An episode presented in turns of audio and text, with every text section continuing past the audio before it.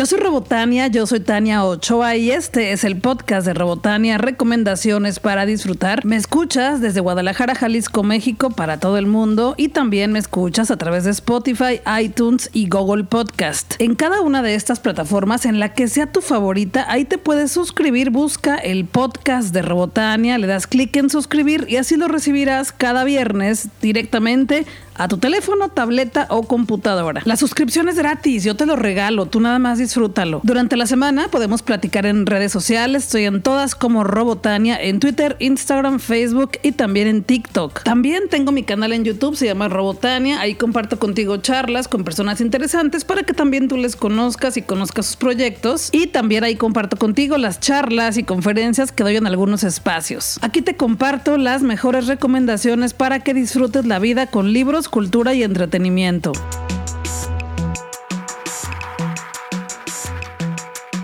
Pues me fui al cine a ver la película Top Gun Maverick de Paramount México, dirigida por Joseph Kaczynski, protagonizada por Tom Cruise y Jennifer Connelly. Y te voy a ser sincera, porque yo siempre soy sincera contigo, yo no recuerdo haber visto nunca la película de Top Gun, o sea, la primera película, la verdad es que no la recuerdo. Sí vi a Tom Cruise por ahí con sus lentes y sabía como que era una película de aviones, pero nunca la vi. Y he sido muy feliz, o sea, no siento que me haga falta, pero disfruté mucho esta de Top Gun Maverick. Sí creo que es una espectáculo para verla en el cine. Pues resulta que Tom Cruise, después de muchos años de ser como este piloto exitoso en la primera película, y obviamente pues tenía menos años, acá ya es un señor grande, entonces él quiere seguir como que en las actividades, en las misiones, y pues sí, pero le dicen, ahora tú serás el profesor, serás el que va a enseñar a los más jóvenes y a las más jóvenes a hacer esas misiones como tú las hacías, o como tú las haces, porque todavía las hace, pero siempre va por la libre. Top Gun, perdón, Tom Cruise no sigue las reglas. Y de eso va la película. Tienen que hacer una misión para salvar al mundo y bueno, él entrena a otras chicas y chicos para que lo logren con la ayuda de él también. Lo que más me gustó de la película es ver estos vuelos en naves reales. Yo estaba muy impresionada porque pues no hay efectos especiales y Tom Cruise y vuela el avión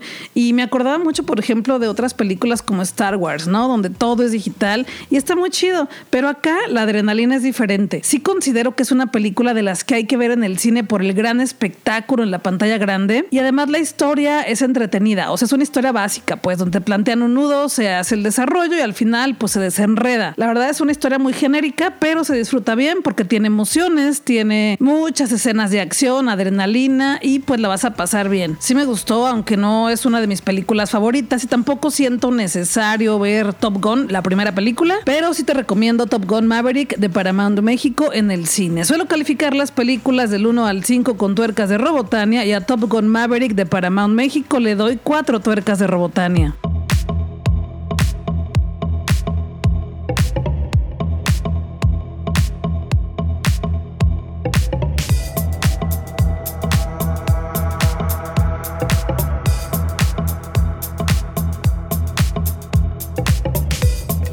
Te preguntaba en Twitter cuál es el libro que más te ha marcado y por qué. Varias personas me contestaron y les quiero platicar las respuestas que por ahí hubo y también te quiero platicar cuál es uno de esos libros que más me ha marcado y por qué. Alicia García GDL, arroba Alicia Encina, me dijo el que más me hizo llorar, álgebra de Baldor. Y luego, arroba raquel.com le contestó, jajaja, buen punto, también me hizo llorar, sudar y frustrarme. Y yo la verdad es que ese libro lo conozco porque lo vi mucho en las librerías de usado y en los tianguis de libros, pero nunca llevé ese libro en la clase de álgebra. A mí nunca me pidieron ese libro en la preparatoria, o sea, fue un libro que no tuve que cargar. Sí vi que en otros salones sí lo llevaban, pero a mí nunca me lo pidieron y pues nunca tuve que batallar con él. Sé que hay montones de memes que la gente se queja del libro de Baldor porque trae un señor en la portada, ¿no? Pero yo la verdad es que ni siquiera lo conozco el libro, solamente la portada, pero nunca lo abrí, nunca sufrí, nunca me hizo llorar, nunca me hizo sudar, nunca nada, nunca nada. Entonces, entiendo su comentario,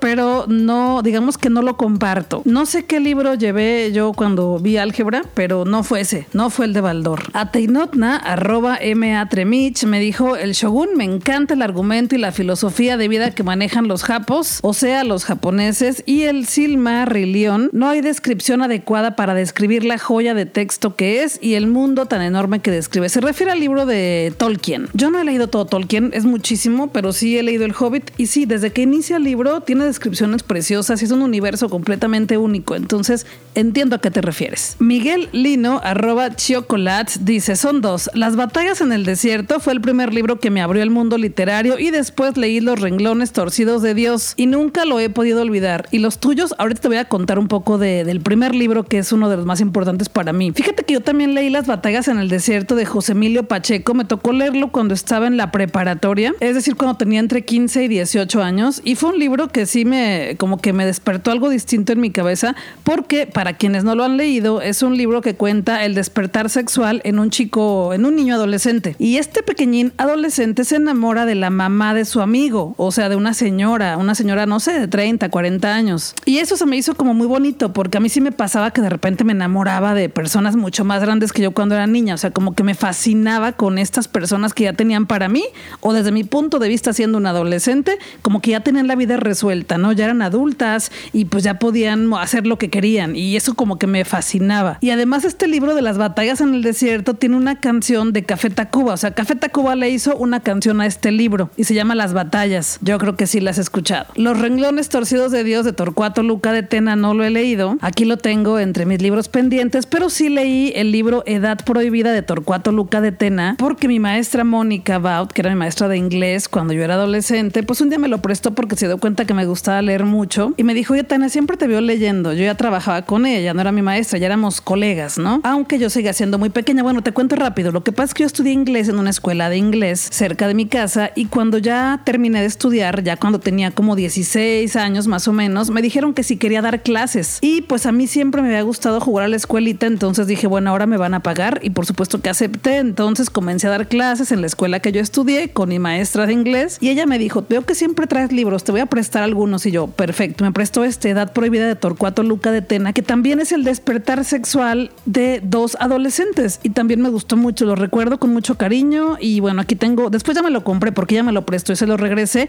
y luego ya me compré una edición para tenerla aquí en mi biblioteca personal. Hija de la luna, arroba Selena y punto, dice, donde surgen las sombras de David Lozano, ese libro cambió mi perspectiva sobre el mundo virtual y sus peligros. No lo he leído, nunca he leído a David Lozano, pero bueno, igual y pronto lo hago, no sé. Ana, que es arroba rojo arrebol, dice, muchas vidas, muchos maestros de Brian Weiss, me confirmó muchas cosas en las que yo creía, pero nunca me había puesto a investigarlas. No he leído este libro, pero trata de un psiquiatra y su joven paciente y la terapia de regresión que cambió sus vidas para siempre. Suena interesante, tal vez lo haga también pronto. Nancy, arroba Yea Finchel, dice, Benito Taibo, persona normal. Uf, me encantó porque al momento que te cuenta historias, te recomienda grandes libros. Ese sí lo leí, pero no lo leí cuando era adolescente, lo leí hace unos 10 años más o menos, tal vez poquito menos. Y básicamente lo leí porque se puso de moda entre los booktubers. Todos los booktubers hablaban de él, tanto chicas como chicos, y decían que era un gran libro y que estaba súper chido. Y todas y todos tenían su video con Benito Taibo, hicieron reuniones con él, se los firmaba. O sea, los, la, la juventud estaba vuelta loca por el libro Persona Normal de Benito Taibo. Cuando lo leí, entendí el fenómeno. Es un adolescente que también está creciendo, descubriendo quién es y cómo y para qué. Y al momento, como bien lo dijiste tú, Jea Finchel,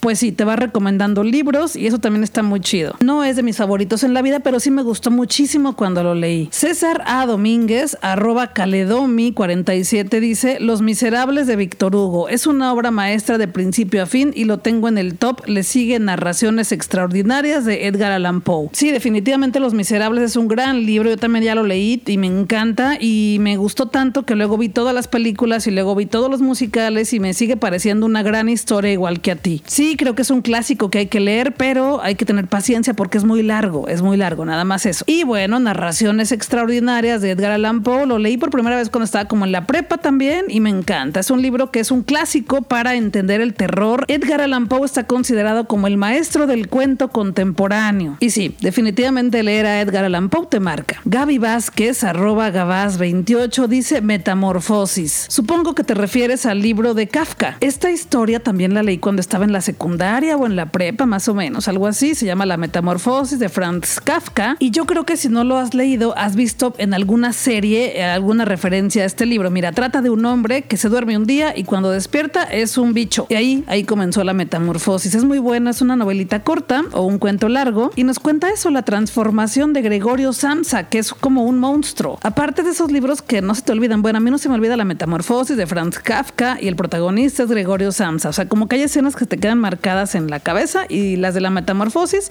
fueron de esas. César, arroba César 35396509 dice El Conde de Montecristo. La historia muy chida y el manejo de la venganza que narra. Saludos. Es un clásico que no he leído. He visto algunas adaptaciones, pero este sí que no lo he leído. Pero sí, considero que es un clásico si te gustan ese tipo de historias de aventuras de Alexandre Dumas. Daniel Espejel, arroba Dani Espejel, dice El retorno de los brujos de Luis Powells y Jack Berger, recomendado por una maestra de la universidad. Cambió la forma en cómo interpreto las nuevas o viejas ideas. Y me puso una foto. Eso estuvo chido porque me puso la foto de la portada de la edición que él tiene. Está acostado en la cama, viendo la tele y ahí está la, la portada del libro. Gracias por compartir la foto también, Dani. No lo he leído, pero estoy leyendo que los autores lo escribieron con la intención de revolucionar toda la cultura de la época. Esto fue en los 60, 70 y que estuvieron a punto de lograrlo. Pero al tiempo tiene muchos elogios, pero también críticas demoledoras, porque el desenlace no es el esperado. Y dice que en el retorno de los brujos se observa una mezcla muy interesante entre alquimia, parapsicología, esoterismo y su relación con el nazismo y el amplio espacio dedicado a las civilizaciones perdidas, con especial hincapié en las pirámides de Egipto, la isla de Pascua y los mapas de Piri Reis. Pues ahí está, si les interesan esos temas, esa es la recomendación de Dani. Yaredi, arroba Yaredi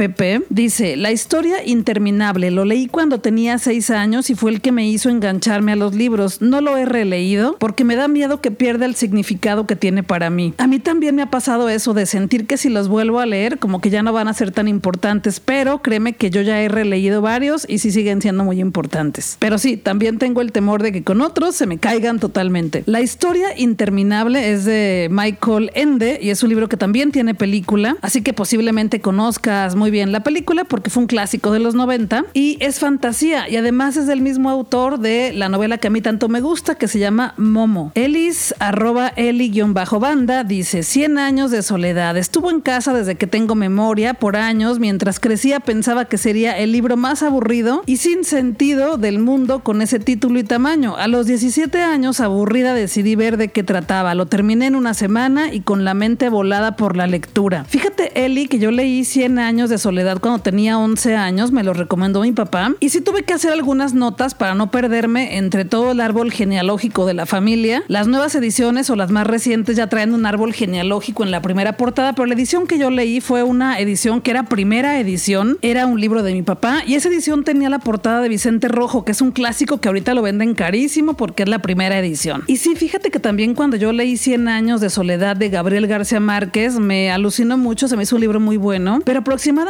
cuando tenía ya unos 23, 24, 25 años, algo así, estaba yendo a clases de literatura con mi maestra Mercedes Rivas, que se convirtió en una de mis mejores amigas, y me dejó leer Los recuerdos del porvenir de Elena Garro. ¿Y qué crees? Que ahí fue cuando me di cuenta que Los recuerdos del porvenir de Elena Garro es la verdadera historia, la verdadera creadora del realismo mágico es Elena Garro y que García Márquez le copió la historia, porque además Los recuerdos del porvenir se publicó dos años antes que 100 años de soledad. Así que pues se me cayó por completo porque lo noté, o sea, cuando estaba leyendo Los recuerdos del porvenir me di cuenta que tenía todos los elementos que usó Gabriel García Márquez, pero de una manera más sencilla. Ya luego les contaré, pero se le cachó también otro plagio a Gabriel García Márquez, enseguida le dio Alzheimer y falleció, entonces ya no le quitaron su premio Nobel, pero sí era medio copión el señor. Alex RDZ, arroba hablas con Alex, me dice, la naranja mecánica por la reflexión final en la compara a los humanos con muñecos de cuerda que venden en la calle. Fíjate que todavía no he leído la naranja mecánica, es un pendiente, aquí lo tengo, ya vi la película, me parece muy agresiva, muy violenta, muy machista, pero sí tiene eso, ¿no? Que es como la representación de una época y no sé, no sé, porque cuando la vi fue hace mucho tiempo y como que me pareció muy maravillosa y ahora como que si la leo otra vez le voy a encontrar cosas porque yo he cambiado, entonces ya veremos. Clarisa Bell, arroba Clarisa Foto, dice, matar a un ruiseñor de Harper Lee, como que mi niña interior se sintió comprendida y segura. Tampoco lo he leído, aquí lo tengo, ya me conseguí una edición muy bonita de pasta dura, pero es que me enamoré de la película. Matar a un ruiseñor de Harper Lee tiene película, es blanco y negro y es una película hermosa. La recuerdo también con mucho cariño. Es de verdad bella la película, aunque tiene cosas muy fuertes, pero es muy buena. Gloria Leticia Padilla, arroba Gloria Letica, dice: Mujeres que corren con lobos. Son pequeños cuentos que son referencia en cómo la mujer se va conectando con su intuición a lo largo de su vida. Este libro lo dejé a la mitad, Mujeres que corren con lobos, de Clarisa Pincola Estés. Y es que resulta que hace más o menos como unos 10 años me lo regaló mi amiga Diana Martín, dedicado, que porque le interesaba mucho que lo leyera y lo empecé,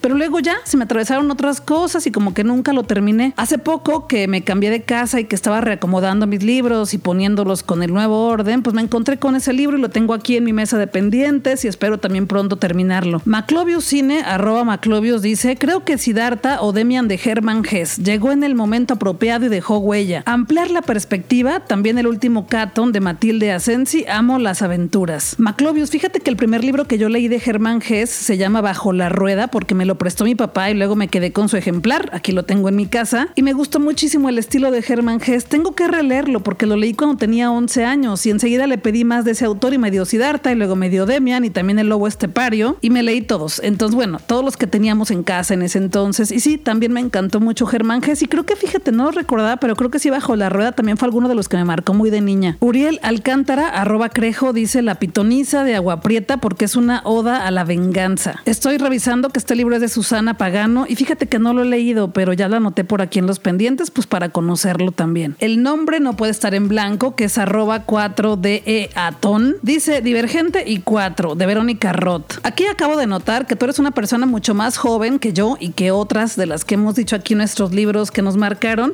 porque esta es una saga muy nueva y ya no es tan nueva, pero me tocó ver las películas. Mira, te voy a ser sincera, las películas me parecieron muy malas. No sé si las novelas sean igual de malas que las películas, pero ya ves que hasta las cancelaron, ¿no? Me parecen aburridas, pero tal vez el libro no lo sea tanto. Ya tú, ya, no sé, díganme, ¿es? ¿Son o no? Pero es importante dejar claro que el que a mí me hayan parecido aburridas no quiere decir que no sean divertidas para otra persona, porque somos diferentes y cada historia nos llega de una manera muy distinta a cada quien. Sandy, arroba Sandy Sindayas, dice 100 años de soledad. Las hojas ya casi eran color café y olía muy viejito, muy rico ese aroma. Me lo prestó mi mamá porque me pidieron leer en la prepa de sí o sí y mi mamá me dijo, tengo este, lelo. Desde esa ocasión continué leyendo por gusto. Bueno, ya platiqué hace unos minutos que también 100 años de soledad fue de mis primeros libros que leí, pero luego descubrí que era copia y como que ya no me gustó tanto, la verdad. Pero sí, sí es un libro que atrapa, aunque es un libro largo. Y fíjate que uno de los que más me ha marcado a mí, son muchos, son varios, pero haré otro podcast para platicarles de ese. El primero del que les quiero platicar es Momo de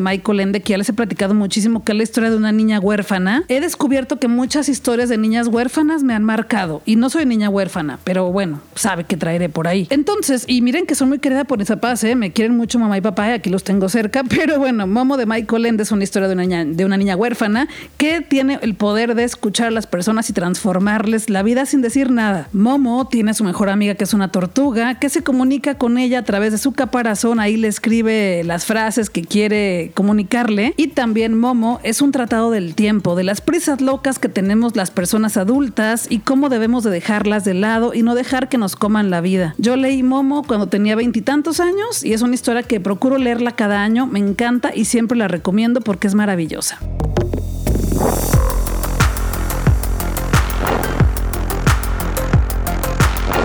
También vi otra película en el cine, se llama X y es de Guzzi Cinema y es dirigida por T. West. X es una película de terror, es muy cruda, es muy violenta y básicamente sobre la libre sexualidad y la sexualidad reprimida. La historia es muy básica como cualquier película de gore donde ves sangre, ves tripas, ves vísceras. Unas personas llegan a una casa que es una casa abandonada, se hospedan y comienza la matanza. O sea, básica en ese sentido, ¿no? Como muchas de las películas que son así, donde solamente hay sangre y pero es muy divertida y es importante que sepas que hay muchas vísceras, hay mucha, mucha, mucha sangre y que si no te gustan tanto ese tipo de películas, pues no será para ti. Lo que te conté es como la premisa básica, pero hay más, hay más historia, hay más historia que no te quiero revelar porque también dicen que ya viene la precuela y si te cuento detalles te voy a revelar todo y no es lo correcto para que también tú la disfrutes, pero si es una película de terror con mucha sangre. Yo la disfruté mucho en el cine, me divertí muchísimo, pero si es una película de terror muy explícita y sexualmente muy visual que puede herir susceptibilidades, así que ahí te la dejo. Suelo calificar las películas del 1 al 5 con tuercas de Robotania y a X de Gus y Cinema le doy 4 tuercas de Robotania.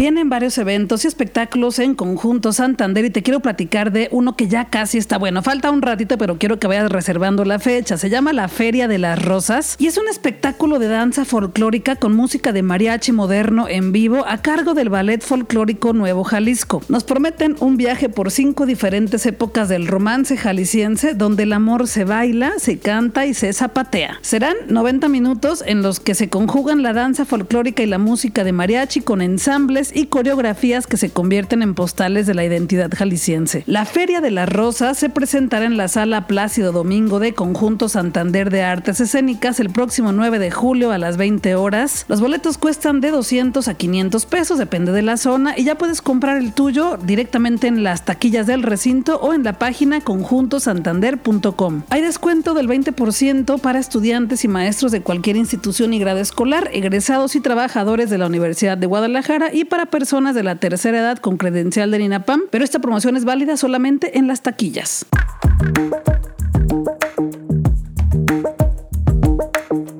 Como cada año ya viene la celebración del Guadalajara Pride y esto es la celebración del orgullo LGBTTIQ+, porque junio es el mes de la diversidad y hay que celebrar la libre orientación sexual y tu libre expresión de género. LGBTTIQ+, significa lesbianas, gays, bisexual, transgénero, transexual, travesti, intersexuales y queers, o sea, todas las personas de cualquier diversidad sexual. Y al final se le agrega el más porque hay más, hay más diversidad, pero todavía no tiene nombre, todavía no tiene letra, pero hay más, mucha más. Y seguirá habiendo más. Entonces fui a la rueda de prensa del Guadalajara Pride, que fue en un hotel muy bonito por ahí por Chapultepec, y platiqué con varias personas del comité porque ya viene la celebración, será el 4 de junio y todas las actividades son completamente gratis. Y platiqué con Karina Velasco, con Andrea Covarrubias, con Chavita y con Jaime Cobian. Platiqué con Karina Velasco Michel, directora de Guadalajara Pride. ¿Cómo estás, Karina Velasco? Muy bien, ya muy feliz, muy contenta, muy preocupada porque ya viene Pride. Y pues básicamente, como lo comentaba hace rato, estamos muy contentos de regresar nuevamente a las calles después de dos años de que no hubo ningún Pride por parte de Guadalajara Pride.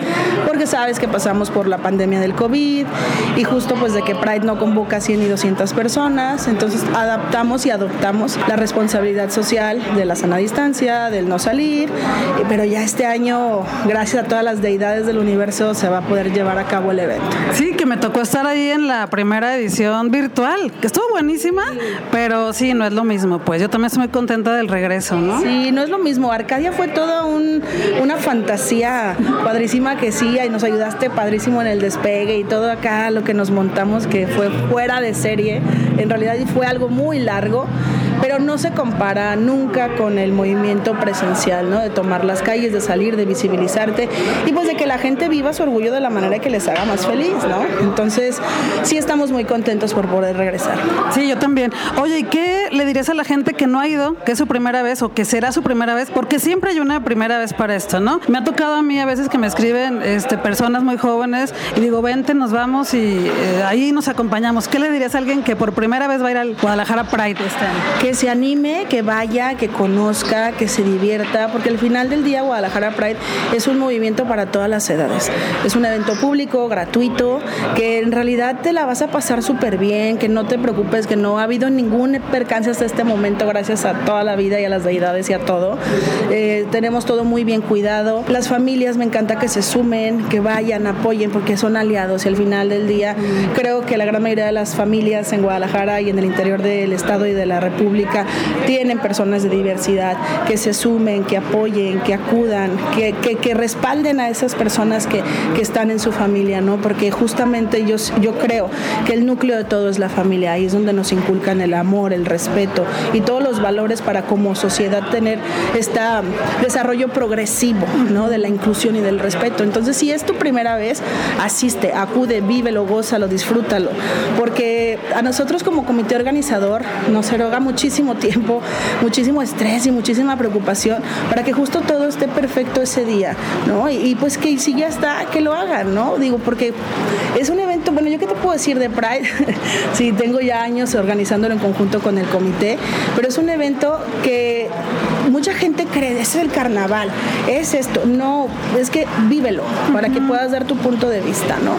Y pues está súper padre porque es el día que sales a las calles, las tomas, te visibilizas, eh, ves a los carros alegóricos, ves a las personalidades, nos acompañan las organizaciones de la sociedad civil que tocan temas de, en materia de poblaciones diversas y pues que se animen y vayan. Sí, que además siempre hay un montón de celebridades de aquí, de otras ciudades y te puedes tomar la foto ahí en el camino, en la plaza, en todos lados, ¿no? Así es, muchas. Bueno, este año todavía no tengo el dato preciso, pero en años pasados han ido en los, en los tapatíos tour, como por ejemplo en su momento Liz Vega, o también como en aquella ocasión cuando Cabaret trajo a las perdidas, cuando recién las perdidas, perdidas, perdidas. De hecho, yo las agarré en el carro así en plena avenida y ahí íbamos, este, porque iban en un carrito cuando apenas estaban perdiendo, bueno, apenas, empezaban a perderse. y ahora ya vienen súper. Sí, venían en su carrito con, con Giovanni Cabaret, que es con quien las trae y quien las vuelve a traer. También en su momento Miriam de la Academia venía en un tapatío tour. O sea, que se animen y vayan, porque las personalidades ahí, eso es de lo que nosotros tenemos confirmado como, como organización. Pero sabemos que vienen muchísimas personas más. Por ejemplo, en el 2019 ya andaba en Minerva Johnny Carmona. O sea, el Pride es esta bonita celebración que congrega a las diversidades y que ese día viven y disfrutan y salen, ¿no? Sí, siempre hay sorpresas, así que pues ahí nos vemos. Muchas gracias por todo el trabajo que hacen para disfrutar ese día. No, pues gracias a ti y a todas las personas que nos que te escuchan y pues les invitamos, vayan, vayan, no se lo pierdan. Gracias, Karina. Gracias a ti.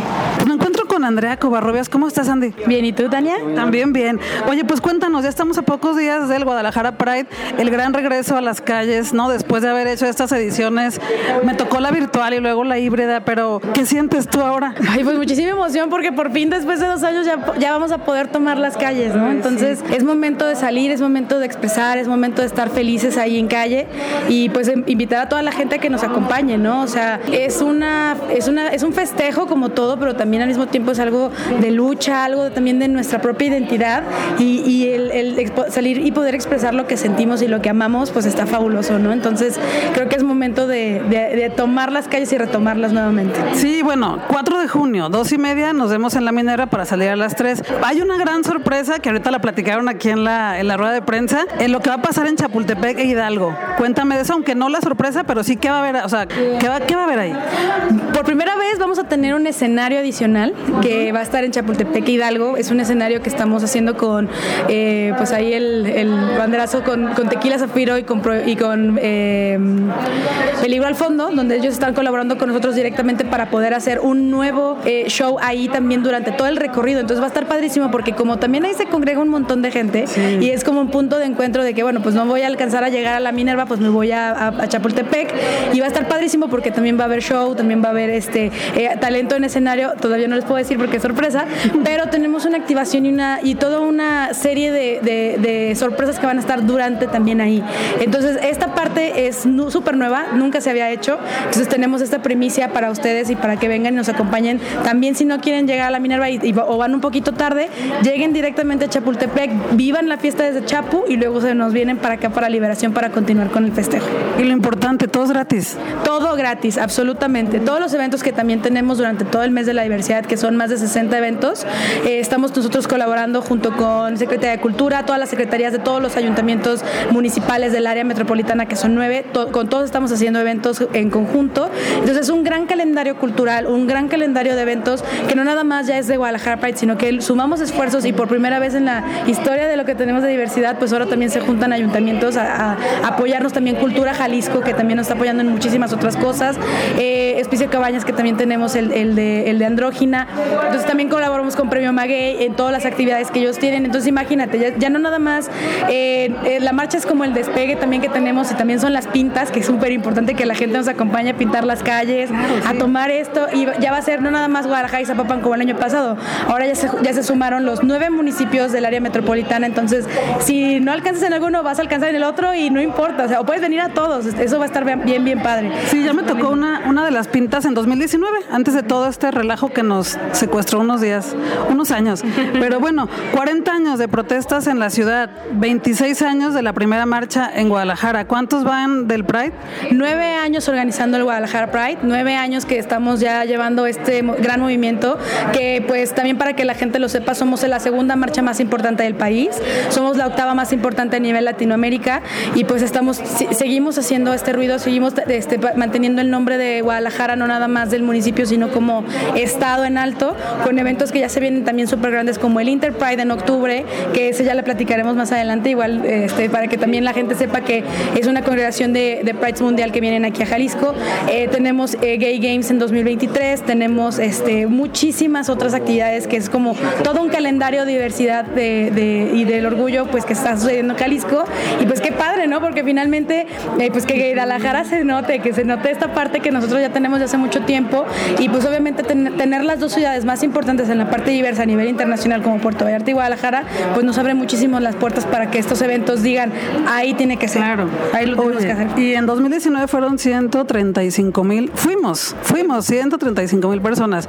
¿Cuántas esperan este año? Esperamos romper récord, ese es nuestro lema. Este obvio, obvio. Vamos récord, eh, queremos más de 150 mil y llegar a 200 mil o más sería un sueño, de verdad. Yo creo que sí, porque la gente estamos ansiosas de salir, porque estamos mucho tiempo encerrados, cuidándonos con miedo y creo que ya es momento, ¿no? Ya es momento, ya, que la gente ya salga, que, que se divierta, que, que saque su, su lado orgulloso, que, que de verdad todo el glitter, el brillo y todo lo que podamos sacar en ese momento ya se salga a relucir, ¿no? Oye, mencionabas hace ratito que todavía pueden inscribirse para tener un carro en la marcha. ¿Hasta qué día? ¿Hay fecha límite para que la gente mande alguna propuesta? La fecha límite de inscripciones de todo es el día 30 de mayo. O sea, estamos literal a eh, siete días para que puedan inscribirse. Todavía tienen tiempo, obviamente, pero entre más rápido mejor. Es totalmente gratuito. No cobramos ni un solo peso para la inscripción de ningún carro alegórico ni de ningún contingente. Sí tenemos planes de apoyo para los, nuestros patrocinadores, pero son como para, eh, son más bien como publicidad para ellos. Entonces, si nos quieren apoyar adelante y si no pueden, no pasa nada, porque lo que queremos es que más la mayor cantidad de gente participe y de forma gratuita, pues muchísimo mejor. También si tú quieres ir, por ejemplo, con un automotor individual o, particular, lo puedes hacer. Si quieres eh, armarte con todos tus amigos y todos dicen bici, lo pueden hacer. Si quieres, por ejemplo, poner, este, venirte en moto, venirte eh, en patines, lo que tú quieras, cualquier tipo de, de, automotor, eh, ya sea con motor o eléctrico, es bienvenido. Súper, pues sí, a ver qué se me ocurre. Y a la gente que nos está escuchando, pues que todavía tienen chance, ¿no? Y por redes sociales les pueden contactar. Pues muchas gracias, Andrea, por esta charla. Muchas gracias a ti, Tania. Siempre un placer. Sí, igual. Y ahí nos veremos. Ya está, amiga. Pues estoy con Johnny Cobian. ¿Cómo estás, Johnny? Hola, ¿qué tal? Muy bien, excelente. Mira, aquí ya un poquito atareados, pero nerviosos, pero felices de que ya estamos a unos días de nuestro gran movimiento, de nuestra gran marcha Guadalajara Pride, que estamos ya a unos... Sí, ya sé, a unos días y además que ahora el gran regreso, ahora sí presencial, ¿no? Por fin, ¿no? Después de dos años de estar en contingencia, de estar en pandemia, de con cubrebocas, que no podíamos salir o hacer eventos masivos, por fin ya vamos a volver a tomar las calles. Las calles van a volver a ser nuestras y pues a echarle todos los kilos, ¿no? A vivir la diversidad, a vivir nuestra libertad y, a gozar de estos grandes logros que hemos eh, ido realizando, que se han ido logrando, sin redundar, este, por fin ya en este 2022. Sí, quería que que claro que es una celebración, por supuesto que vamos ahí a gritar, a pasarla bien, pero también quería que me platicaras de todo esto que trae también el Pride, que es más, eh, pues el pliego petitorio, ¿no? O sea, lo que tiene que ver con los derechos, con todo lo que es a favor de la población, porque tú eres el experto. Cuéntame de esto para que la gente también conozca este lado de, la marcha del 4 de junio. Sí, gracias. Pues más que nada, primero agradezco pues a Guadalajara Pride por la oportunidad de, nombrarnos o de tenernos de este lado de la incidencia política, ¿no? Y como comentábamos hace un momento, eh, pues este año 2022 Guadalajara Pride estamos pugnando por la visibilidad de los distintos tipos de familia, ¿no? Pero sobre todo marcar o, renombrar esta situación donde todos tenemos, todas, todos y todas tenemos el derecho de estar en familia, ¿no? De vivir, de gozar nuestras familias, de que somos tu primo, tu prima, tu pariente, tu mamá, tu tía, tu papá, este, tu sobrino, ¿no? Y que tenemos los mismos derechos igual que todas las demás personas. Entonces, Guadalajara Pride 2022 estamos pugnando por abrazar a la diversidad y con el eslogan de también soy tu familia, ¿no? Pero como comentábamos también hace un momento, este, Guadalajara Pride trabaja todo el año. Todo el año estamos trabajando al grado de que hemos estado pugnando por estas iniciativas que por fin se lograron ya en el Congreso, ¿no? Este, y pues prácticamente después del Guadalajara Pride eh, vamos a estar pugnando por lograr este, institutos de salud o clínicas especializadas para personas trans o personas intersexuales, ¿no? También estaremos pugnando por estas clínicas eh, para la atención especializada con personas con VIH, trabajando también por lograr eh, eh, que ya no se dé el desabasto para, para, las personas que viven con VIH. Estaremos pugnando y trabajando por, por fin lograr una educación sexual integrada en todos los niveles educativos. ¿no? Tenemos este grande rezago y esta situación que es muy importante para todas y para todos. ¿no? Eh, estaremos también pugnando por la identidad jurídica de las infancias trans este, y sobre todo buscar también los procesos homologados de adopción para familias diversas, como parentales, maternales todo esto. No, importantísimo porque esto de la educación sexual que, que nos enseñan en la primaria, ¿no? O sea, lo básico, casi como las partes de un árbol, y falta todo este lado que es la diversidad, ¿no? Y que es muy amplia, y que luego creces y dices, ¿en dónde estoy yo, no? ¿Dónde, dónde me acomodo? ¿Qué me queda? Pues es todo, es, todo esto es la base precisamente de la discriminación, de la diversifobia, de los estigmas, todo esto que estamos viviendo a lo largo del tiempo, ¿no? Este, por una falta de educación sexual integral. La sexualidad es muy amplia, muy intensa, pero si te fijas es una sexualidad todavía muy heteronormada, muy machista, muy patriarcal. Eh, pues recuerdo, recuerdo por ahí cuando, pues lo típico, ¿no? Que tu familia te dice que los niños de azul, las niñas de rosa, los niños juegan con carritos y todo eso, ¿no?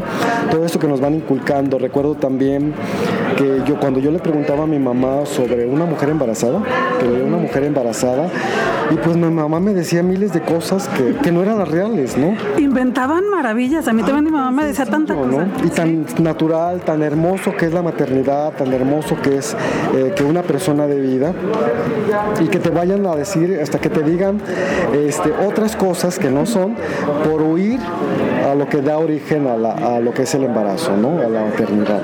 Entonces, todas estas cuestiones que dices, caray, es que no es posible que situaciones tan importantes, tan naturales, este, tan ¿cómo podríamos llamarlo? No encuentro la palabra. Pues comunes, ¿no? Comunes, ¿no? Que realmente es la esencia del ser humano, ¿no? De la persona. Y tengan que cubrirlas o tengan que decirte mil cosas para no llegar a lo que es la, la base de la educación sexual. Sí, mucha fantasía, pero acá les aterrizamos. Muchas gracias, Johnny, por esta charla. Aquí estamos a la orden. Muchísimas gracias por estar aquí y apoyarnos. Gracias.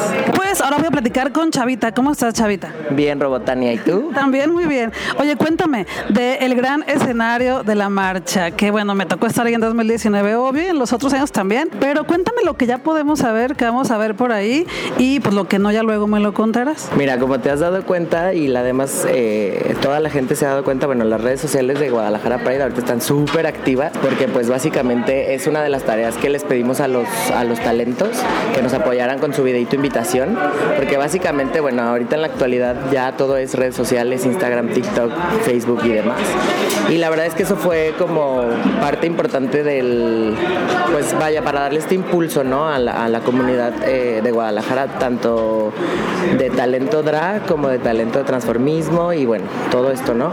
Vienen, eh, este año apostamos muchísimo por el talento, como te decía, local, porque pues básicamente después de dos años todos nos estamos reajustando económicamente, fue pesado para todos como lo sabemos, y la verdad es que dijimos, bueno, Guadalajara es una de las cunas más fuertes de talento, lo sabemos, sin dejar afuera a los otros estados, pero bueno, Guadalajara tiene muy buenos representantes como Ricky Lips, tenemos a Sofía Jiménez, Irena, eh, y bueno, infinidad de nombres por decirlos, ¿no? Y ahora que tenemos, bueno, el, esto abrazando a la comunidad tantos programas de plataformas digitales eh, de concursos. Bueno, pues de ahí también tenemos de representantes de Guadalajara como Aviescu, Madison, demás.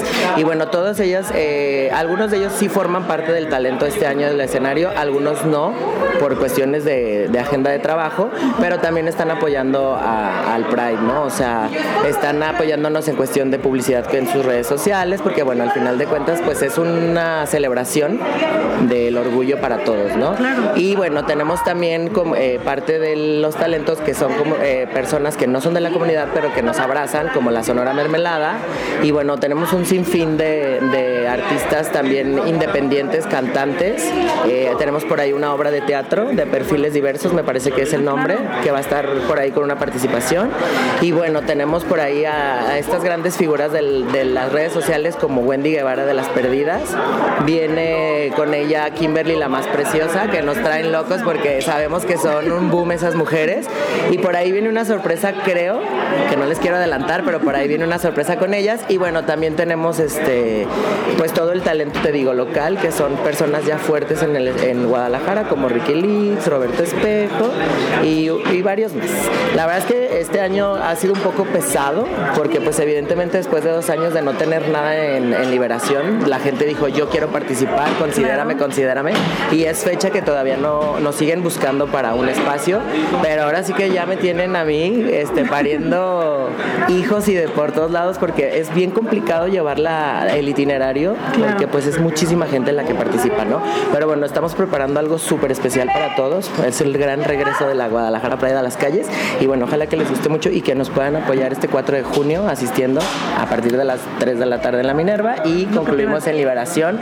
Más o menos 5 y media estaremos empezando los shows y bueno, por ahí los vemos para divertirnos y ahora sí que a celebrar.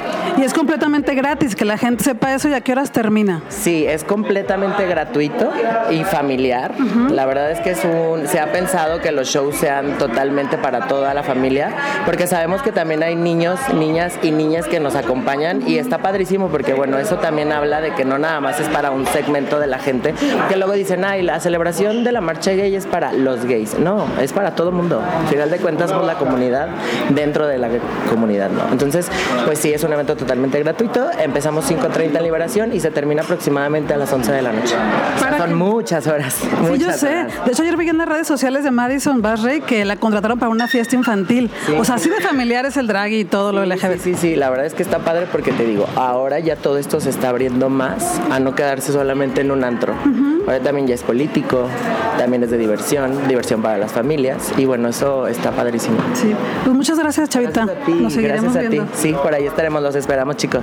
Gracias. Entonces tenemos una cita, nos vemos este 4 de junio en La Minerva para arrancar la marcha LGBTIQ Guadalajara Pride. Sí, sí, claro, ahí voy a andar como cada año. Entonces, pues ahí nos vemos.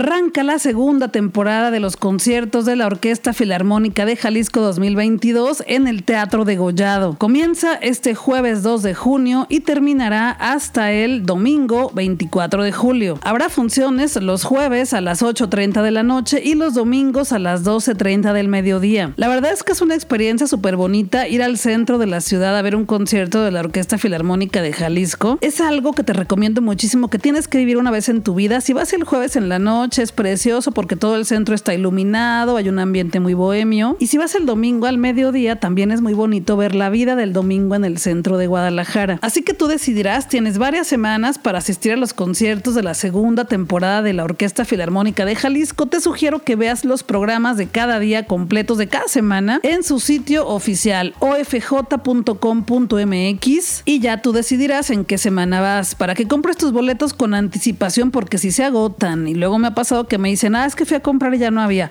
Pues si tienes que comprarlos con tiempo. Los boletos los puedes comprar directamente en las taquillas y si no, pues en el sistema Ticketmaster van desde los 100 pesos hasta 250 pesos dependiendo de la zona.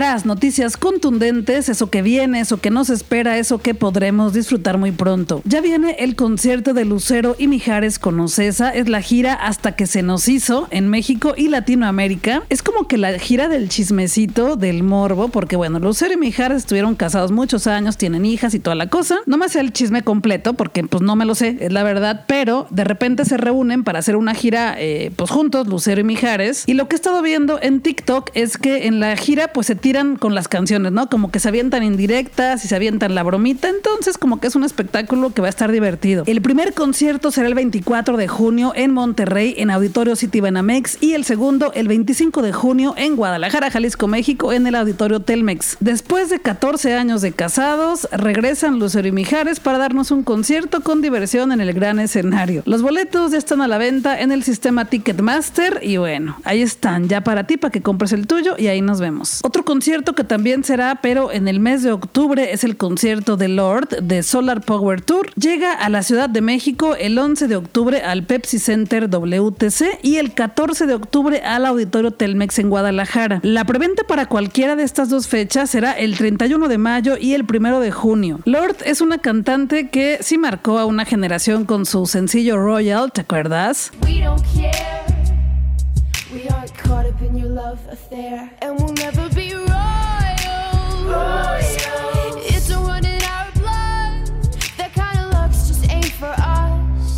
crave a different kind of buzz. Let me be encanta. Hasta recuerdo que sacaron una edición especial del labial de la marca MAC y yo me lo compré. Yo me lo compré, me sentía muy fashionista, muy moderna, muy fenomenal con mi labial de Lord. Además es que era como morado, o sea, como morado tinto. De hecho, todavía tengo por ahí el envase, pero ya me lo acabé. Solar Power también es el nombre de su más reciente material discográfico y tiene 14 canciones. Ya lo puedes escuchar en todas las plataformas y te recuerdo preventa 31 de mayo y 1 de junio.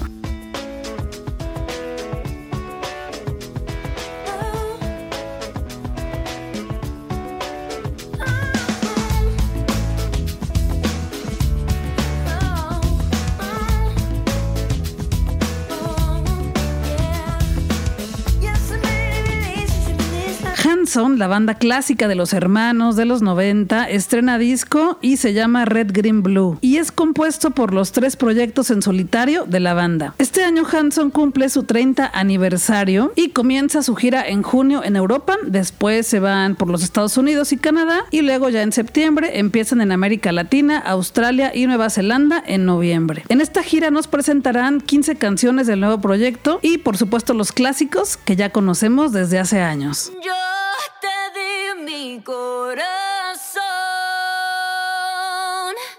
lo pisaste con tu ego. Ya sé que fui mucha mujer y no lo viste por pendejo.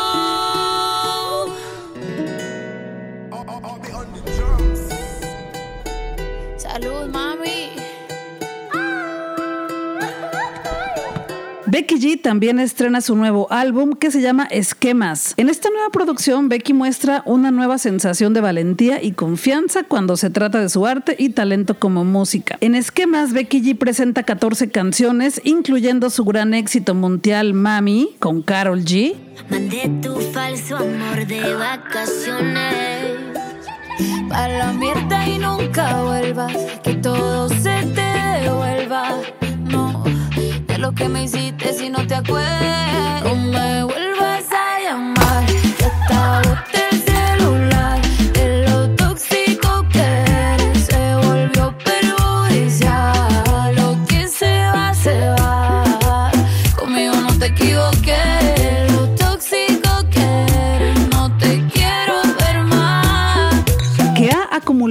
Desde su lanzamiento más de 750 millones de streams en todo el mundo, logrando 11 certificaciones multiplatino con las canciones lanzadas anteriormente, No Mienten, Fulanito y Ram Pam Pam con Nati Natasha. El nuevo álbum también incluye el último sencillo Bailé con mi ex, que lanzó a principios de esta semana y acaba de compartir el video musical oficial. Esquemas es el segundo álbum de estudio de Becky G y ya lo puedes escuchar en todas las plataformas. Este viernes 27 de mayo se estrena la primera parte de Stranger Things, la cuarta temporada en Netflix. Y en este volumen 1 resulta que los amigos están separados por primera vez y pues las cosas no estarán fácil. Pero nunca han estado fácil en Stranger Things. Entonces surge una nueva y horripilante amenaza sobrenatural que presenta un misterio truculento. Así que en cuanto termines de escuchar el podcast de Robotania, córrele a Netflix porque ya está el volumen 1 de la temporada 4 de Stranger Things. Otro concierto muy importante que se presentará en la ciudad de Guadalajara es el concierto de Jan Tirsen, músico y compositor francés, uno de los principales exponentes del minimalismo y que ha compuesto diferentes bandas sonoras, por ejemplo, la de la película Amélie, entre otras. Jan Tirsen se presentará el 3 de junio a las 20:30 horas en el Teatro Diana de Guadalajara y vendrá con su lanzamiento del nuevo disco que se llama Kerber. Pero también nos presentará el filme en el que Tirsen fusiona música y paisajes, una sensorial experiencia cinematográfica. Los boletos ya están a la venta, cuestan desde 600 pesos hasta 1800, pero ¿qué crees? ¿Qué crees? Que yo te voy a estar regalando boletos en estos días en mis redes sociales para que estés muy, muy pendiente.